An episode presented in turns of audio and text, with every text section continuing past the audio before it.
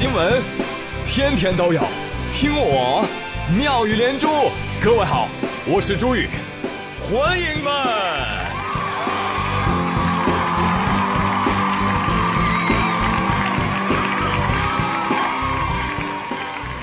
哎，谢谢谢谢谢谢各位的收听。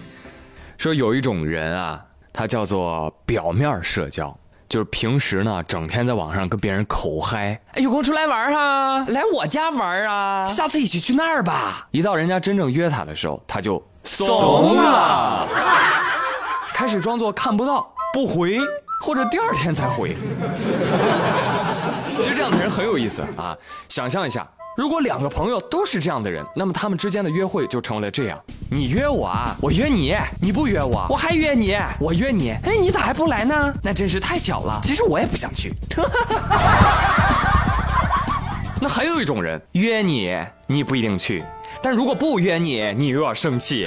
约了你，你说不去，人家转头约别人嘛，你又觉得委屈。天哪，谁要跟你 social？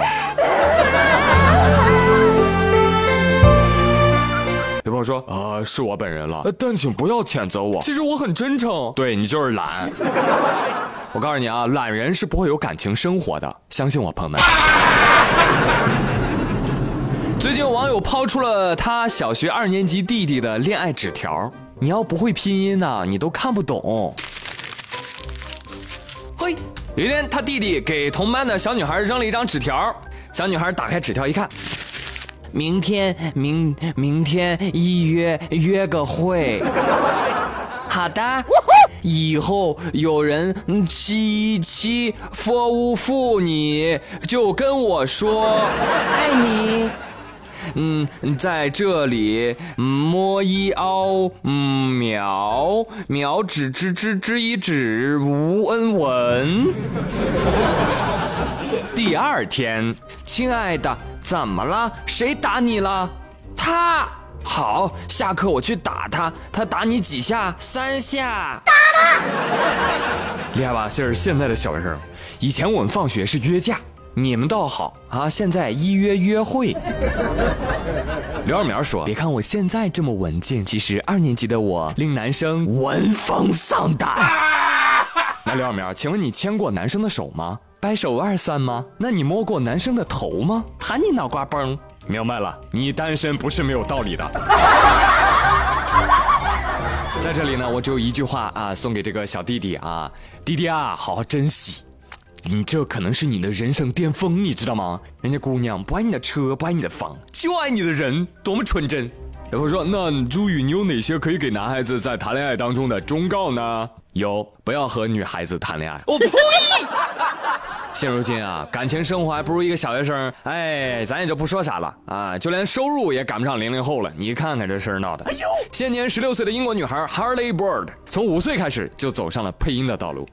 给谁配呢？大家好，我是来自重庆的荣昌做佩奇。啊，不对不对不对不，不是这个啊，是这个。I'm Peppa Pig。哎，原版小猪佩奇的配音者就是他了。现在呢，他每个小时的收入高达一千英镑，每周收入超过一点二万英镑。他有望在二十一岁的时候，个人资产超过一百万英镑。恭喜恭喜恭喜你呀！恭喜恭喜恭喜你！掌声送给所有人啊！六六六六六六。小猪佩奇手上拿铜锣湾里做大侠，小猪佩奇手上拿浩南头皮都发麻。来，请记住他 Harley Bird，传说中社会猪后面的社会人。想想这年头给吹风机配音的都发了，我这年轻的生命中啊，骤然出现了一丝阴霾。为什么？为什么我就富不了？这是很多人的心声，看了接下来这条新闻，你可能就知道了。杭州滨江的黄女士反映说：“我的宝马车被一辆三轮车给撞了，车损大概在一万三。骑三轮的是一个十五岁的少年，当时他正在低头玩手机，你知道吗？事后还拒绝赔偿。后来警方协调了吧，我就退让了，我就说你要不就赔我四千块钱得了。结果对方还是没赔全。黄女士打电话过去，这个少年说。”哎，你这么有钱，你为什么一定要让我赔？你知道吗？我上次撞了保时捷都没有让我赔这么多哎。对，言下之意就是我穷我有理，你富你活该。啊！哦，对对对对对，你的三轮车是辛辛苦苦挣来的，人家的宝马都是大风吹来的。有一句话说得好啊，生奸计则穷，长良心则富。哎呀，有些人穷一辈子不是没有原因的哈。正确。小伙子，缺钱咱可以赚，缺德那是无药医呀！啊，所以这个事儿怪谁呢？我跟你说，这俩人谁都不怪，怪上一个保时捷车主。咋的了？撞你保时捷，你咋不让人赔呢？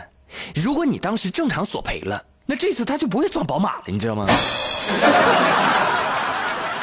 是不是这个理儿？啊，这就不就不能关着他，你知道吗？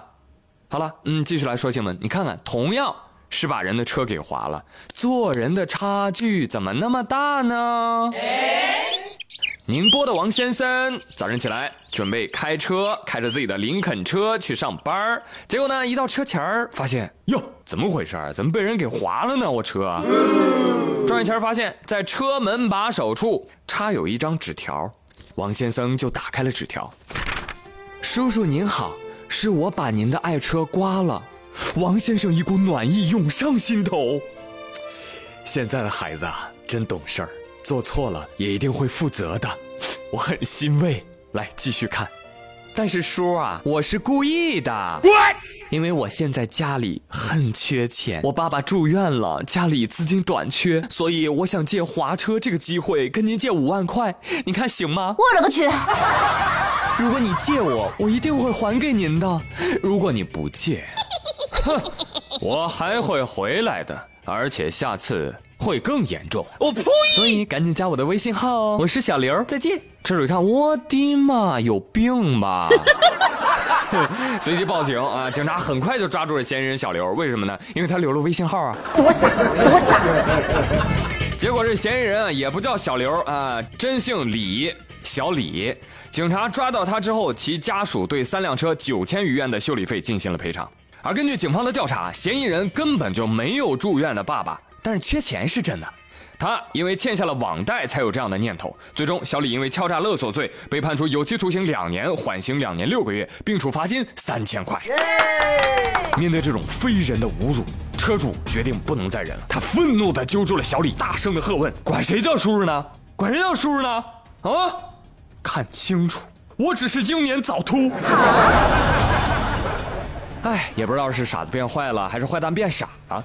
做个案还要留个名、留微信号、留工作地址。哎呀呀，弟弟，你是生怕别人抓不到你是吧？想必这位老弟也是绝顶聪明，是想进去骗吃骗喝吧？顺便躲个债，是不是？过分！不行啊！我跟你说，坚决不能惯着这样的人。